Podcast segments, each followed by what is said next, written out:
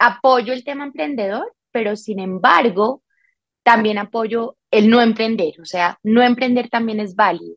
Y tener un trabajo, un puesto, como dices tú, también es súper válido porque hay gente que, que no tiene de pronto las habilidades blandas que tiene que tener un emprendedor. A la gente se le olvida que ser emprendedor es muy difícil, que es un camino muy arduo, que si tú lo decides vas a tener miles de decepciones en el camino, pero esas decepciones lo importante es verlas por el lado positivo y como yo digo, que si cometes errores los cometas todos, pero que sean nuevos. O sea, que uno sea tan creativo de poder tener un error nuevo y aprender de él.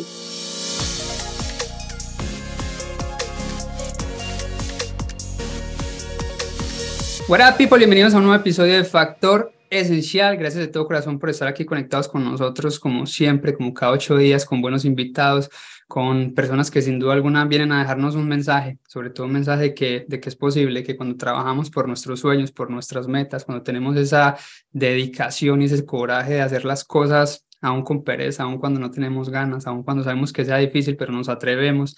Entonces yo creo que eso se trata factor esencial y para hablar de factor esencial y de esos invitados, nos acompaña una mujer maravillosa. Los medios la describen como una mujer de peso en el mundo de los negocios, las inversiones y las ventas en toda América Latina. Ella es abogada, especialista en ventas y recursos humanos, empresaria, inversionista, consultora. De hecho, también fue una de las presentadoras o es una de las presentadoras del programa Shark Tank Colombia.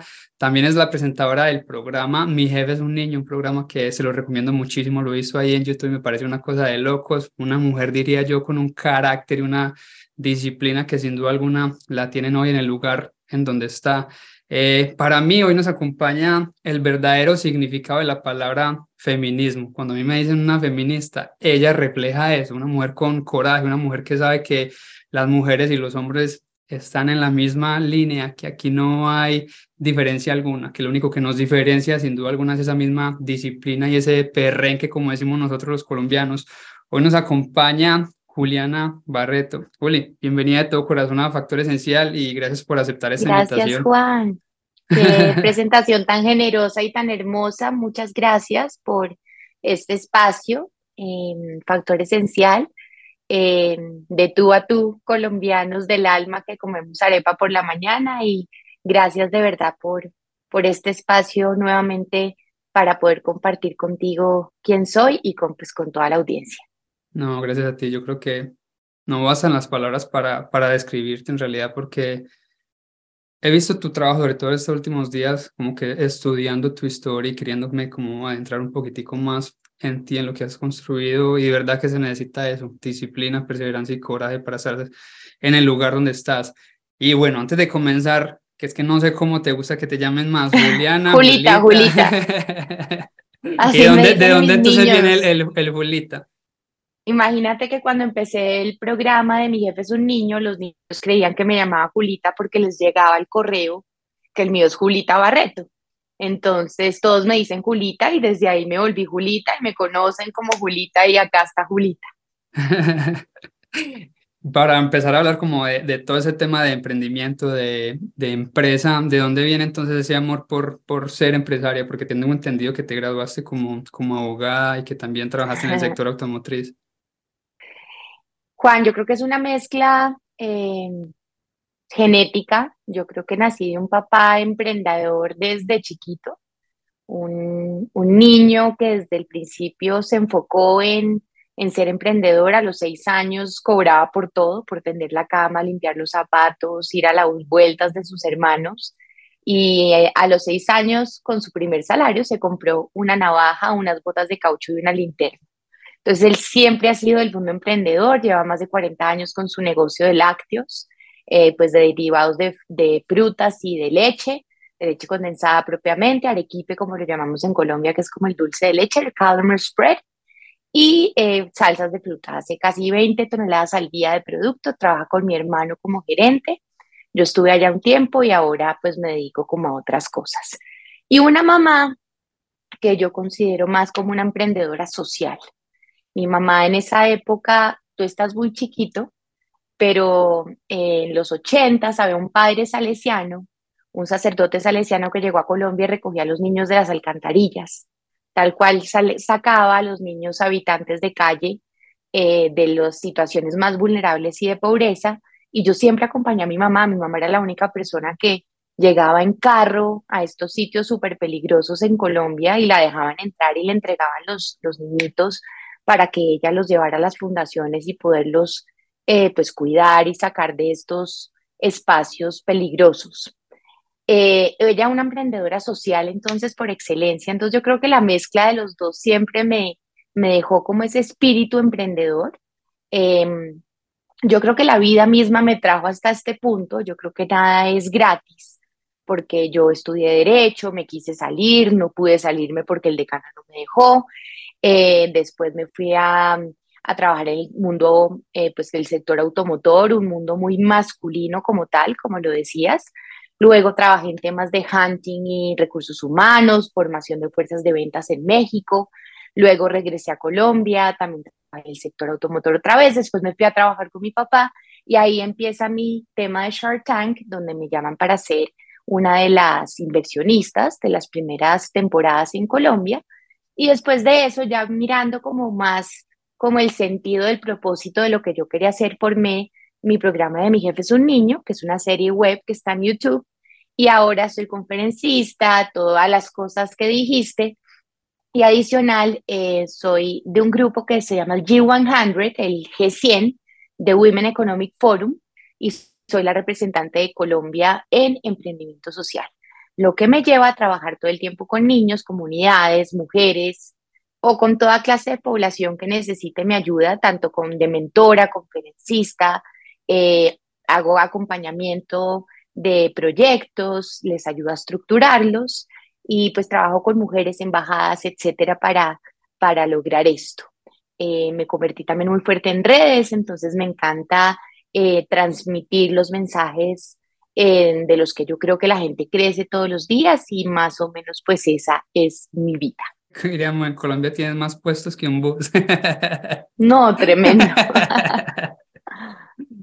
¿Cómo cambió tu vida, digamos, el, estar en un programa como Shark Tank, que pues para los que somos emprendedores mm, lo vemos muchísimo y somos como que aficionados a, ese tipo de, de, pitch, pero para ti estando, digamos, siendo una de las tiburonas, ¿cómo parten tu vida ese, ese programa? Yo creo que total, porque yo creo que Shark Tank me enseñó me enseñó qué es el mundo emprendedor, como todo este, este globo que contiene el tema de los emprendedores. Eh, aprendí como de este tema y me encantó después empezar a ayudarlos con su propósito. Una de mis charlas más importantes es Vida con propósito que la doy para empresarios, emprendedores, estudiantes y donde apoyo el tema emprendedor, pero sin embargo también apoyo el no, el no emprender. O sea, no emprender también es válido y tener un trabajo, un puesto, como dices tú, también es súper válido porque hay gente que que no tiene de pronto las habilidades blandas que tiene que tener un emprendedor. A la gente se le olvida que ser emprendedor es muy difícil, que es un camino muy arduo, que si tú lo decides vas a tener miles de decepciones en el camino, pero esas decepciones lo importante es verlas por el lado positivo y como yo digo, que si cometes errores los cometas todos, pero que sean nuevos. O sea, que uno sea tan creativo de poder tener un error nuevo y aprender de él. Porque el emprendedor no es como levantar la mano y decir, hola, quiero ser mi propio jefe desde hoy. Pues es una decisión de vida, pero conlleva una cantidad de aristas que la gente no se alcanza a imaginar. La gente cree como que es lo más fácil y dice, no, pues voy a poder salir más los fines de semana y voy a poder tener mis tiempos libres. Como dirían bullshit, perdón por el francés, porque eso no es verdad. Eso no es verdad porque lo que realmente es es un sacrificio insuperable. Pero el caso es que la gente tiene que entender que si tú decides ser emprendedor, estás decidiendo por el camino más difícil. Entonces tienes que estar muy consciente de eso, pues para saber lo que conlleva.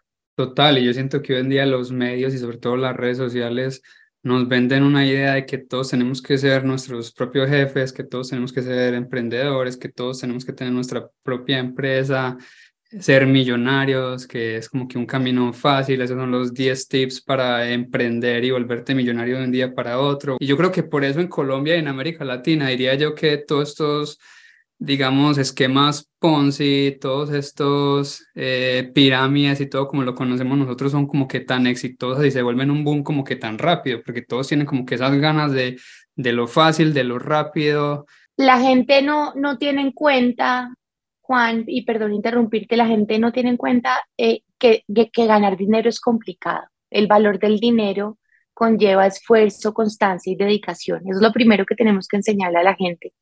Y por otro lado, em, eso del, del dinero rápido y fácil, así como llega, así se va. Yo creo que si tú no trabajas constantemente todo el tiempo en tener una estabilidad económica y etcétera, pues no, no va a funcionar.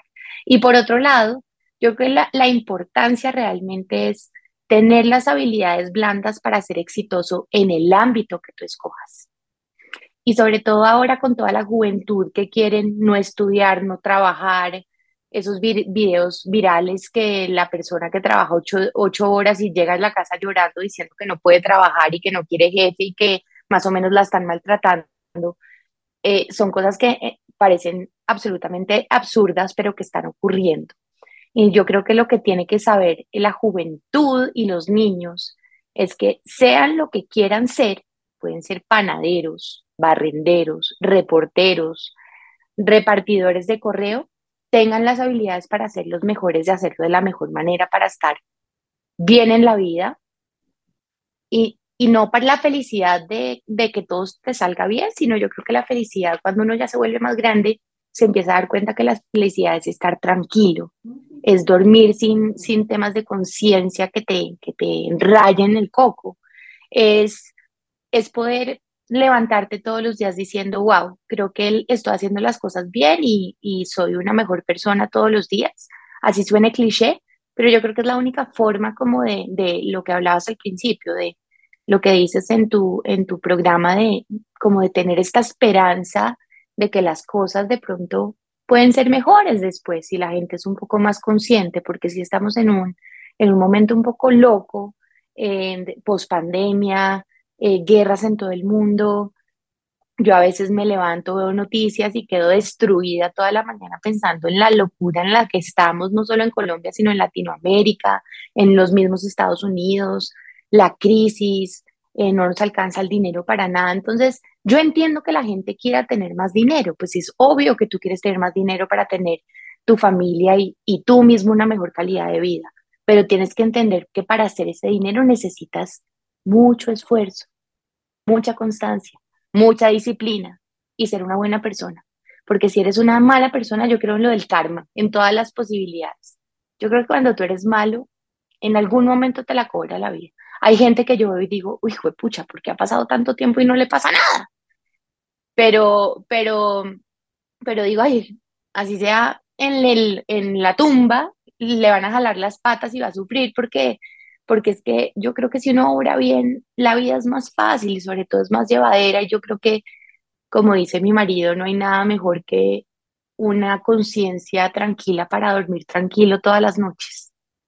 Total, y yo creo que hoy en día también todos quieren tener más siendo menos y siento yo que es imposible. Yo creo que para tener más hay que ser más y sobre todo que si la vida llega y te lo da todo, no vas a saber qué hacer con él. O sea, siempre te va a faltar algo. Por mucho que tengas, siempre vas a estar vacío y creen que con una casa más linda van a mejorar su hogar o con ropa más cara se van a ver mejor, pero si uno no está bien por dentro. Qué ridículo es no hay nada que hacer, creo que es de Gente que tiene su pinta eh, 20 mil dólares puestos, 30 mil dólares y uno dice, ¿y por dentro qué? Ese corazón y esa cabeza, ¿qué? ¿Qué, qué estupidez? O sea, yo creo que para eso no, no tiene sentido la vida. Total. ¿Qué es lo que desearías haber sabido cuando comenzaste en el mundo, por ejemplo, de los negocios, que definitivamente te hubiera ahorrado tiempo o dolores de cabeza? Que tienes que saber muy bien el modelo de negocio. Yo siempre soy más fuerte como en el tema de habilidades, habilidades blandas y técnicas, pero es muy importante saber el modelo de negocio, cómo funciona. O sea, un PIG de arriba abajo, donde tú vas discriminando en un Excel, así sea, cómo funciona tu negocio, cuánto entra, cuánto sale, cuánto tienes que pagar en impuestos, salarios, luz, teléfono, etcétera, y cuánto te queda en el número de abajo. Y si ese número es positivo y tiene X de rentabilidad, funciona, si no, no. A veces uno como que se emociona con la idea, pero si no la aterriza y no ve el, modelo de negocio muy claro, esa idea evidentemente no te va a funcionar. ¿Qué otra cosa me hubiera gustado saber? Que siempre tienes que escoger tus socios o las personas que trabajan contigo. Tú las tienes que escoger. Tú tienes que pensar quién quieres que sea ese partner digamos, tú en tu, en tu programa, me contaste que tenías una persona con la que vivías, tal, tal, tal, o pues con la que armaron todo este, todo este plan y este podcast. Y estoy segura que no sería tan exitoso si tú no lo hubieras escogido a él como el partner perfecto y quisieran el match perfecto. Porque a veces uno escoge partners que no aportan y que no sirven. Y un mal partner, un mal socio es peor que un mal matrimonio, porque en un mal matrimonio, pues nada, cada uno se va con sus cosas pero una mala sociedad es casi que imposible que salga con un buen término, porque la gente siempre va a pelear por lo que supone que es de él, entonces, tanto el know-how, el conocimiento, los bienes, etcétera. Entonces, yo creo que esas son como las dos cosas que me hubiera gustado que me dijeran, aunque yo creo que las intuía, pero hoy se las digo mucho a la gente. La gente a veces cuando me dice, Julita, necesito un inversionista, primero les digo, ¿para qué? Primero es para qué lo necesitas, ¿realmente lo necesitas? Y segundo, si sí lo necesitas, ¿cuánto le vas a vender? Porque a veces ni siquiera se cuentas que van a perder el control de la compañía si venden X porcentaje. Y tercero, ¿a quién vas a escoger? ¿Qué tal que sea una persona que es totalmente diferente a ti? Que no se parece en lo más mínimo a ti, que ni siquiera llama a la mamá por la mañana y que tú eres una persona que es súper familiar y que te parece que eso es súper importante en tu vida una persona que tenga como tus valores y tus bases. Yo sé que nadie es igual, o sea, uno no es ni siquiera igual a los hermanos que salen de la misma mamá y el mismo papá, pero en algo uno es parecido. Entonces yo creo que, que eso es una de las cosas que yo les aconsejo mucho a las personas que me piden por ayuda como temas de inversión. O quiero que tú, tú seas mi socio, yo digo, no, no puedo ser porque no tengo nada que aportarte de pronto puedo ser mentora en algo de, de, lo que me pidas en lo que soy buena, pero si me pides como socia de un negocio de, a ver, ¿de qué te digo? De petróleo, pues yo no tengo ni idea de biología ni del pozo petrolero. Yo tal vez sé de cómo funciona el tema de un organigrama y de liderazgo y de trabajo en equipo y de adaptación al cambio, pero no tengo ni idea de más. Entonces a veces la gente empieza a soñar con unos socios que yo digo, pero ¿qué tiene que aportarte y a tu vida? Como en todo lo que escoges, yo creo, no solamente en los negocios. ¿Qué tal tú escoger una pareja, una, eh, escoger una pareja, escoger un, lo que haces solamente porque crees que funciona, ¿no? Tú tienes que investigar muy bien, así como cuando te empiezas a enamorar de alguien. No es solamente lo de afuera, es lo de adentro lo que enamora, esto es lo que enamora, y el corazón. Yo a veces suena un poquito cliché, pero me encanta decirlo porque es que a la gente se le olvida lo básico, lo esencial, lo que realmente importa, lo que realmente queda. De resto, ¿qué? ¿Para qué? Así es. Y hablando de esas mismas cualidades que debe tener un, socio, ¿cuáles son esas dos cualidades? Por ejemplo, tú qué buscas en un emprendedor a la hora de emprender en un negocio, ¿cuáles son esas cualidades que sin duda alguna tiene que atender? Yo creo que tiene que tener inteligencia emocional y con esa conlleva un montón de cosas porque dentro de la inteligencia emocional está la capacidad de comunicación, eh, la capacidad de escuchar, la capacidad de aportar, eh, la capacidad de investigar, la tolerancia a la frustración. Eso es inteligencia emocional. Y por otro lado, pues, ¿qué busco? Una persona que la tenga clara, que sepa para dónde va, o sea, que sé de dónde viene y para dónde va, y cómo va a llegar allá. Así el camino tenga obstáculos y huecos y trampas y ríos, pero sepa dónde está la meta la tiene que tener clara. A uno no le sirve a alguien que, que tal vez te diga, em, sí, Julita, yo quiero tener una fábrica, pero no sé de qué. O sea, quieres tener una fábrica, pero no sabes de qué, no investigaste en qué eres bueno, qué te gusta, en qué eres el mejor, qué hacías cuando eras chiquito que eras el mejor en el colegio, piense. Hay gente, de verdad, a mí me sorprende mucho esa pregunta que me hacen, Juan, me dicen, yo quiero ser emprendedor, pero no sé en qué. Yo pienso que es como un chiste. Es como, yo entiendo como cuando uno va a estudiar y dice, no, es que no, cuando están décimo, once, doce en los Estados Unidos, como, es que no sé qué estudiar, entiendo, tal vez no tienes la madurez para saber, pero por eso existen los cursos libres y las eh, temas de ayuda para saber en la carrera. En los Estados Unidos haces un college primero y después te especializas, que es pues mucho más, em, me parece que es mucho más inteligente en realidad, porque hay, materias que todo el mundo debería ver, todas las carreras, independientemente de sean médicos, abogados, ingenieros, em, pero eso de tú ya estar grande o chiquito y no saber que quieres ser emprendedor, pero no saber en qué, eso me parece un despropósito. Entonces no seas emprendedor, empleate en un banco, más divertido, salario cada 15 días, vacaciones fijas, eh, primas, bonos, eso también está perfecto. Y está comprobado que los mejores emprendedores han trabajado en algo en su vida, que no sea el emprendimiento, porque aprendieron a trabajar, aprendieron a seguir órdenes, un horario, decir buenos días, escribir un mail como toca sin la mayúscula y el grito con el tono rojo, eh, saber saludar, saber aguantarte si te dijeron algo injusto, pero no armar un, Em, una locura en el trabajo, aprendiste. No tomártelo todo personal. Exacto, no tomártelo personal y aprender que hay jefes que están locos también, así como uno también está loco. Pero entonces dicen que los emprendedores que realmente la sacan del estadio es porque han trabajado antes. Hay unos que son muy chiquitos y muy jóvenes y también lo, lo hacen y la rompen, pero son muy poquitos, Juan. Hay, la gente cree que es un, se van a volver unicornios mañana ¿Tú crees que el que es un unicornio no se le ha guerriado en los últimos 10 años? ¿No se ha matado eh, trabajando y pasando derecho? Y mira los grandes empresarios, no solamente de Colombia, del mundo. Claro que son historias maravillosas, la mayoría empezaron a trabajar a los 15 años, no tenían papá, además son unas historias trágicas que uno pues, se quiere poner a llorar.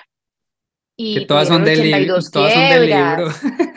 Claro, todas son eh, quiebras y no sé qué. Y mira los grandes empresarios. Pero mira un Kentucky Fried Chicken, ¿a qué hora se empezó a emprender? Mayor de 60. Mm. Mira en Colombia un Mario Hernández, ¿a qué hora se empezó a trabajar? A los 14 años en una ciudad que no era la de él porque estaba huérfano de papá para mantener a sus hermanos. José María Acevedo, el de ACEP, las estufas y las neveras más importantes de Colombia que tienen el convenio con Whirlpool. Ese señor tiene 100 años, 102 años y todavía va a la oficina. Todos los días de Dios va a la oficina, así sea dos horas, a chequear que todo esté bien. Entonces, fíjate que, que la vida misma nos ha enseñado que los grandes empresarios es porque la, se la han luchado toda la vida. Mi papá todavía va a la oficina, está enfermo, tiene 70 años, pero va a la oficina. Sí, tiene un gerente que es mi hermano, pero va a la oficina y la tiene clara el man diciendo es que esto no se lo puedo dejar a cualquiera porque todo lo que yo he hecho en 40 años. Entonces yo creo que, que la gente se le olvida que el esfuerzo, la dedicación y la disciplina son los que traen los resultados. Eso no es una varita mágica de una, eh, una como la de Cenicienta que te dice o el, el genio de Aladino que te dice tres deseos. Ojalá, la vida sería facilísima. Y yo creo que la vida ni siquiera es que sea dura y que sea injusta, yo creo que la vida es, solo que uno se, se la pone o se la traza como uno quiere. Es uno, la vida es la vida, uno es el que se la, la vida es de todas maneras. Exacto, así es. Y yo siempre digo que es que no, que, es, que no es que sea difícil, lo que pasa es que es menos fácil. Pues si, es menos fácil, es menos fácil ya. O sea, hay gente, los que me dicen, no es que usted como madruga, para mí no es, para, eso es muy difícil, para mí no es difícil, será pues menos fácil que quedarme dormido, obviamente, pero difícil no es, simplemente es una... Para mí es difícil, ahí te veo, ahí te veo súper difícil porque tengo muy, muy malos hábitos de sueño. A mí la gente a veces me ve como si yo fuera pues la mujer maravilla, no creo. Pero ¿hasta qué hora se quedas trabajando? Depende del día y si me toca trabajar hasta las 11 de la noche trabajo y si estoy en un aeropuerto y no salió el avión, pues tú te tienes que aguantar. Exactamente. Y si te para tienes que muchos levantar al aeropuerto a las 3 de la mañana, de- a las 3 de la mañana coger un vuelo y llegar al aeropuerto, además el aeropuerto de Bogotá generalmente a veces está cerrado. Y si te vas para Pereira, también está cerrado, entonces perdiste toda la mañana en tres aviones y no hiciste nada. Entonces la gente a veces se ríe y dice, no, pero, pero que, ¿cómo no se fue el día anterior? Pues porque no, porque también tengo prioridades y tengo familia. Entonces es, es todo como buscar un equilibrio en lo que tienes y en lo que quieres ser y, y nada es fácil, Juan. O, eh, o lo que dices, es menos fácil que antes o no sé cómo es. Yo a veces digo, pucha, eh, acabo de firmar una cosa para un libro, pero ¿por dónde empiezo? Y eso me da vueltas en la cabeza, y me da vueltas y me da vueltas, y me dicen, pero facilísimo. ¿Cuál facilísimo? Complicadísimo. Por lo menos para mí en este punto. Ya cuando empiece serán otras cosas. Total, ya cuando vayas por el cuarto o quinto libro ya la vas a tener más fácil. Ahí está. Así está. Como cuando empiezas a entrenar un deporte, lo mismo. Yo por eso comparo tanto el éxito con los deportistas. Los deportistas son los mejores ejemplos en disciplina, perseverancia y constancia. Y Y si sobre no todo los que se han entrenan X horas al día, exacto. Y si no entrenan X horas al día, lo sacan del ranking. Y si tienen una lesión por no haber entrenado, pueden estar en Australian Open y salir de primeros, así sean el número uno del mundo. O sea, yo comparo un montón con los deportistas porque es un deportista. ¿Sabes qué hubiera querido yo cuando chiquita? Que me hubieran obligado a hacer un deporte. Casi que yo era más de tema de artes, de música, de danza, que también conllevan una disciplina, pero que me hubieran hecho hacer un deporte muy bien hecho. Me hubiera fascinado, porque yo creo que los niños que tienen esas clases de tenis, los que tienen la oportunidad, o, o no solamente la oportunidad, porque uno puede estar en un barrio de una condición social un poquito más difícil, pero si tú entrenas todos los días eh, fútbol, sal, ¿cómo se llama? Futsal, Sí, o pues podrás ser el mejor. sea. O baloncesto en el parque, o, o fútbol en los fines de semana. O sea, no, esto no, no, no habla de una condición económica. Yo creo que si tú eres un duro en, en algún deporte, así sea, no sé si en videojuegos funciona, yo creo que eso conlleva disciplina. Y eso conlleva constancia y dedicación, porque también tienes que empezar a mirar cómo cuadras tus tiempos, a qué horas estudias, a qué horas haces la tarea, a qué horas vas al gimnasio, etcétera, etcétera. Y todo lo que tiene como una planeación del día a día, yo siempre creo que tiene buenos resultados. Y sabes que estabas hablando de eso, del, del- de la disciplina. En esos días estaba, creo que leyendo la historia de, de Tiger Woods, donde participó en el primer torneo de golf a los ocho años, y no estoy mal, quedó de primero. Y él al otro día no creyó que la mamá no lo iba a obligar a ir a estudiar. Cuando la mamá fue y lo despertó, y él dijo, pero ¿cómo así? Acaba de ganar el torneo y soy el número No uno, no me importa. pero te vas a estudiar. que y por la tarde el papá normal. lo recogió y vamos a, a entrenar otra vez. Y él le decía, papá, pero acaba de quedar campeón, ¿por qué me quieres llevar otra vez a entrenar? Y él dijo, no importa, tienes que seguir entrenando y seguirte preparando. Y es como que de esa misma disciplina de la que estás hablando. Sabes que hasta la película de las, de las Williams, Brutal. wow. Y además, mira que acá llegamos a un punto chévere. Yo creo que cuando a uno le pregunten qué película de emprendedores ver uno, siempre le dicen a uno Steve Jobs, eh, Wall Street, em, em, el de Leonardo DiCaprio, no O sé la de qué, bueno, McDonald's. o McDonald's. Yo creo que uno debería ver de verdad, leer o ver la historia de un deportista. Sí. porque es que ahí es cuando uno dice, pucha, y tiene, mira Federer, llegó a un, un año más que yo, te voy a decir, yo tengo 42, y es el rey del tenis. Pero ¿por qué lo logró? Y supo cuándo retirarse, y supo Total. hasta dónde fue, pero la logró, pero ¿por qué? Y además siendo un lord, porque mira su personalidad, es que a mí me fascina él, es porque es un bacán es un, es un amoroso, entonces yo, yo, yo, yo sí digo, sí se puede lograr. Miren, miremos, yo creo que ahí es como algo que pudimos sacar hoy tú y yo. Miren o lean la vida de un deportista que se haya sido exitoso. Yo creo que eso es como un- una analogía muy parecida de ser un empresario, em, un emprendedor o una persona exitosa. Total. Y sabes que también me leí, y creo que tiene mucho que ver con lo que estamos hablando, la historia de Julio Iglesias. Y a pesar de que su vida, obviamente, y a pesar de que su vida, obviamente, digamos que sentimental era un total desastre, el man fue deportista y de hecho fue arquero del Real Madrid y conservó esa disciplina después del accidente automovilístico, pero la conservó en la música y mira hasta dónde llegó todo ese montón de récords. Y sigue vivo, y sigue vivo, está cantando, y yo me sé sus canciones, y mi papá se sabe sus canciones, y mi mamá también, y te aseguro que tu familia también.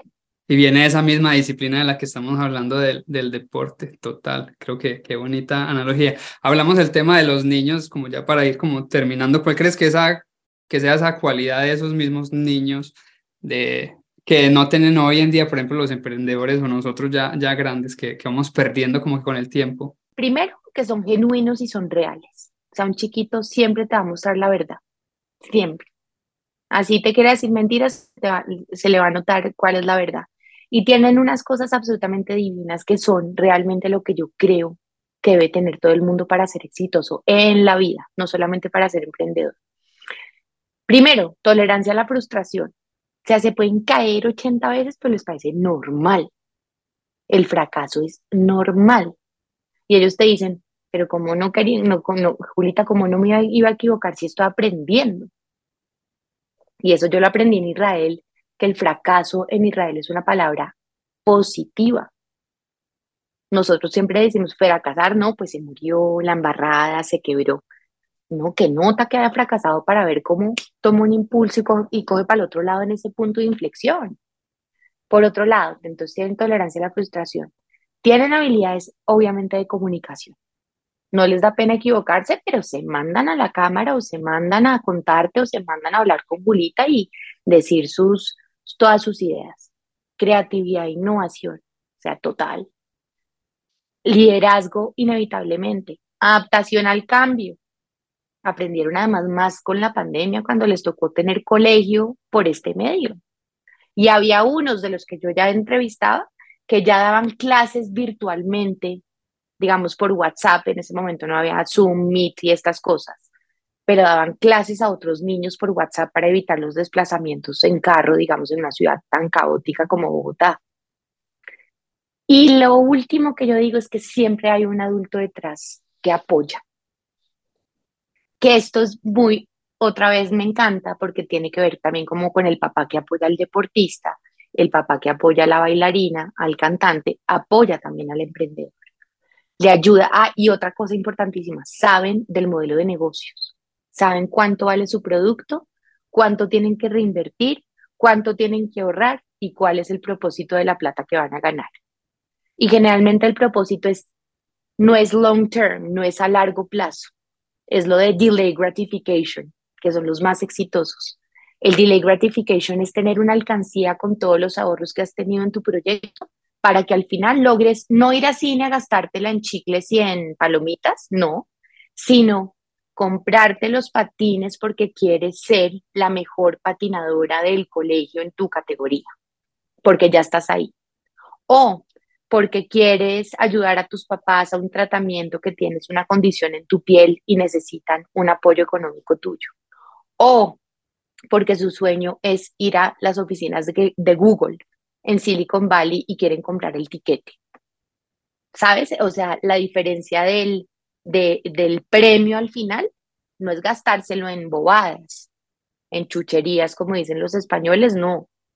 Es gastárselo en, en algo que te complemente para ser mejor en tu vida o para ser mejor en tu emprendimiento o para ser una mejor persona y así lograr los resultados que te propusiste.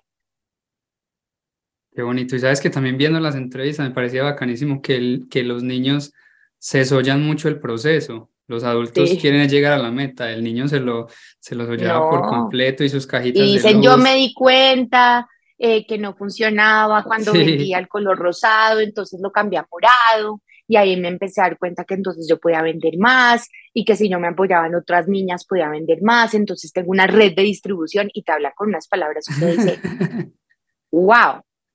O sea, es una, es una belleza. Yo creo que eso es mostrarle realmente, yo creo que cualquier niño sería capaz de, de hacer algo de esto. Yo creo que hay un, un profundo, una profunda preocupación de los papás de qué van a hacer sus hijos cuando están grandes en este mundo loco. Entonces yo creo que si ellos tienen las herramientas para hacer, para tener ciertas competencias y ciertas habilidades que los hagan exitosos en la vida, en lo que escojan, yo creo que papá, mamá o adulto detrás van a estar mucho más tranquilos y el niño se va a desempeñar mucho mejor en un banco, en un restaurante, en su emprendimiento, en su negocio o en la misma vida. Siendo profesor, arquitecto, es que no importa la, el oficio ni la profesión.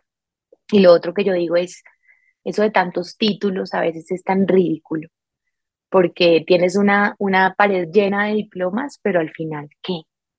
Si realmente no funciona, si realmente eh, atiendes mal a la persona que te necesita, si eres inalcanzable. A mí me da risa la gente cuando me dice, eh, ¿con quién puedo hablar para pedir una cita? Pues conmigo, o sea, ¿con quién más? Pues conmigo. Pero cada cual, cada cual tiene su modelo y lo respeto totalmente, pero yo, Julita, soy así. O sea, a mí me piden una cita, a mí. A mí me piden algo, a mí. Porque creo que funciono de esa manera. Tal vez porque me di cuenta que yo funciono mejor así que si me pusieran unos límites de, de tiempos y de agenda porque no me gusta. Eso es importantísimo, autoconocerte, saber en qué eres bueno y en qué no, y qué te gusta y en qué no tanto. Porque si no te conoces, ¿quién más te va a conocer? Y saber lo bueno y lo no tan bueno. Siempre hay algo por mejorar, siempre, siempre tenemos algo para mejorar. Y hay todas las herramientas, ya nadie se puede quejar el tema de capacitación porque Google It y tú, a ti te enseñan cómo vender una empanada en la puerta de la Universidad de Atlanta. Te lo apuesto. Te dicen, número uno, saque el canasto. Número dos, ponga los precios. Número tres, salude al comensal. Número cuatro, y te dicen todo, y así con toda la vida. si hay tutoriales hasta para, no sé, para ir al baño y poder ir bien. O sea, hay de todo. Total, creo que lo que faltan son más razones y menos excusas, eso es lo, lo que nos limita completamente.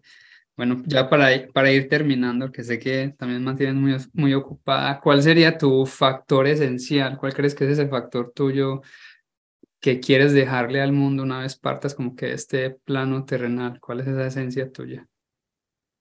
Ay, yo creo que ser sencillo, ser humilde, y tratar de transmitir los conocimientos que tú sabes. Ahorita estoy en un proceso de eso y, y yo creo que cuando se termine nos reuniremos otra vez para mostrarte, pero si yo soy buena en algo, ojalá otros aprendan. Yo cuando doy mis conferencias y doy como todos estos mensajes de vida, yo digo, ay, así se hayan llevado uno, uno que les sirva, ya como que chequeé, como que, como que si soy una persona como que sí puedo soñar en que las cosas pueden ser mejores, porque me preocupo un montón. Yo no tengo hijos por decisión propia y porque por un tema familiar como que yo negué ese tema, pero soy, soy, soy eh, tía de cinco sobrinos, soy madrastra de tres, y sí me preocupa un, eh, un poco el, el, mundo que le estamos dejando a los niños. Y no solamente el mundo que le dejamos a los niños y a los jóvenes, sino cómo dejamos mejores seres humanos para el mundo. Total. ¿Cómo, ¿Cómo hacemos nosotros eso? Porque eso sí es tarea nuestra y es nuestra responsabilidad. Y el que decida ser adulto y estar detrás del proceso de crecimiento de un ser humano, tiene que, por, por favor, pensar que sea un mejor ser humano, una buena persona. Uno no puede simplemente pensar que, que, ay, que vayan por el mundo, yo ya pagué hasta el colegio, ya ellos verán. No, no, no. ¿Cómo así? Yo tengo 42 y mi papá todavía me llama la atención y yo le hago caso. Y sí, me pongo a veces como, ¿y este man qué le pasa? Pero digo, si algo me lo dices porque me quiere y porque quiere que mejore este comportamiento en alguna manera porque será mejor para mí. Entonces yo creo que sí es una responsabilidad como conjunta, Juan. Y uno como desde este lado yo digo, hay esperanzas, hay esperanzas de que la gente se mira como los niños le hablan a uno cuando le dicen, ¿por qué compras tanta ropa, tía? Si con una camiseta está bien. O sea, ellos ya tienen como un chip diferente. Mm. Eh, no vayamos a dejar basura en el parque. Eh, fumar está mal.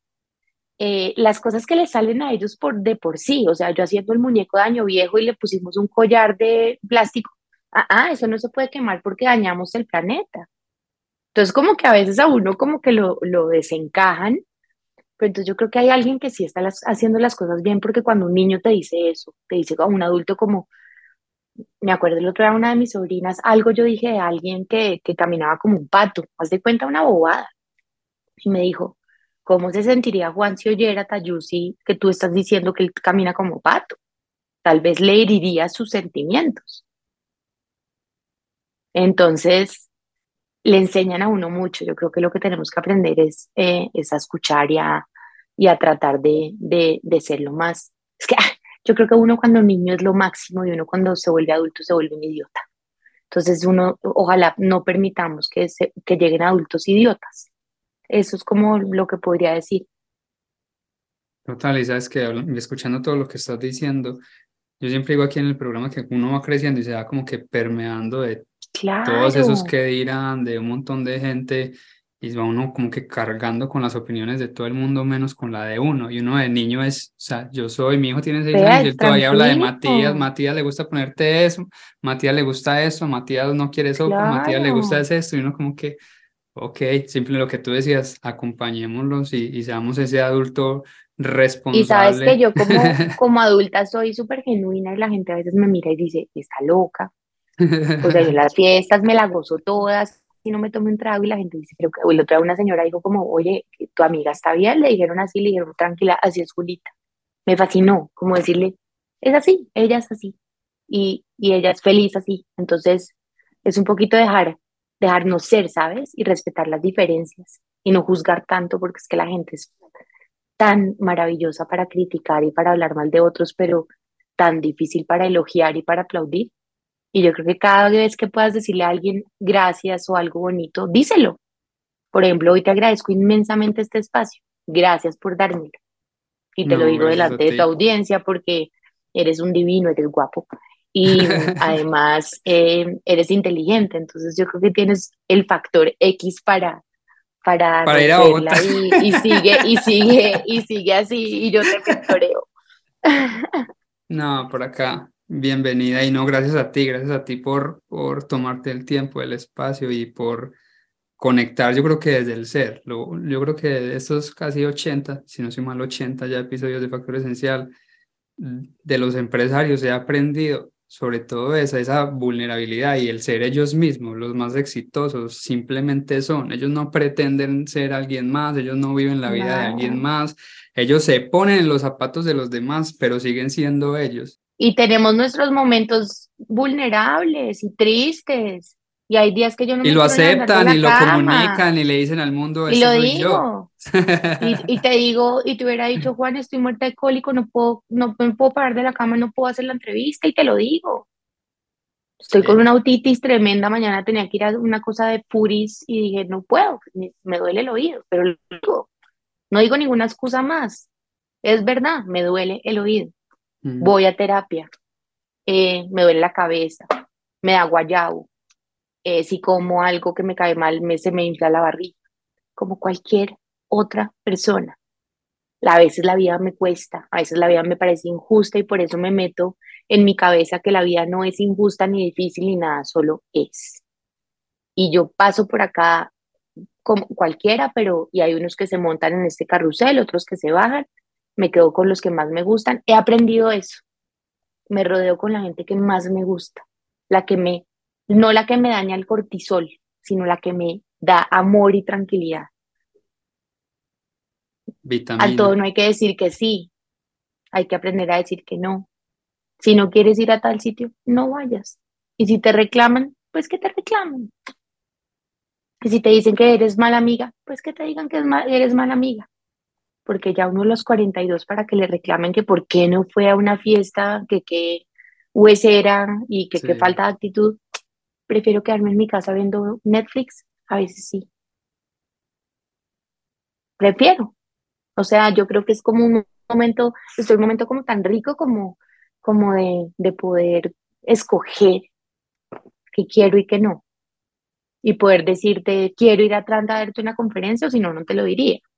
O puedo decir, eh, hay tal reunión en tal país para Women Economic Forum, no porque no me va a aportar nada esto de lo que van a hablar, Eso de uno que estar omnipresente en todas partes, para mí ya se acabó. Prefiero más, mucho más los momentos de verdad, los que me hacen bien.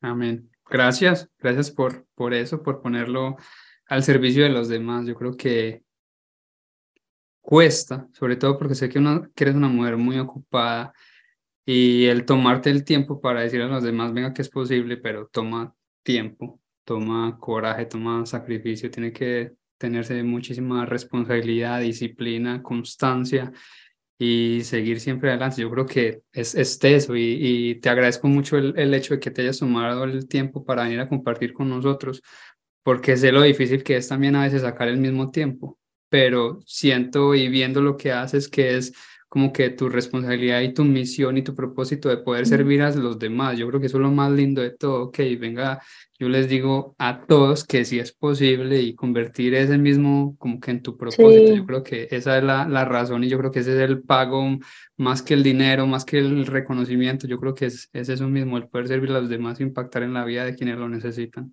Y sobre todo los que más lo necesitan. Tú no te imaginas lo que yo gozo ya en las poblaciones vulnerables o sea, el año pasado Santander de Quilichao, irte a La Guajira, irte a estos sitios que tal vez la gente que nos está oyendo o viendo no conoce, pero pues son sitios muy alejados y con unas dificultades económicas y sociales muy duras. Cuando me la gozo más es cuando voy a esos lugares donde yo sé que uno genera mucho más impacto, porque el resto de la gente te siente más cercana, pero dices tres cosas y todo lo anotan y te lo juro que hay gente que cambia realmente su forma de vida por tres palabras que tú le dicen y eso es súper gratificante. Eso, da, me, eso me conmueve un montón. Hay que tener un poquito más de, de compasión, ¿sabes? Con la, con la gente que no tiene las mismas oportunidades que tú. Y agradecer absolutamente todo, se nos todo, olvida agradecer. Todo, todo.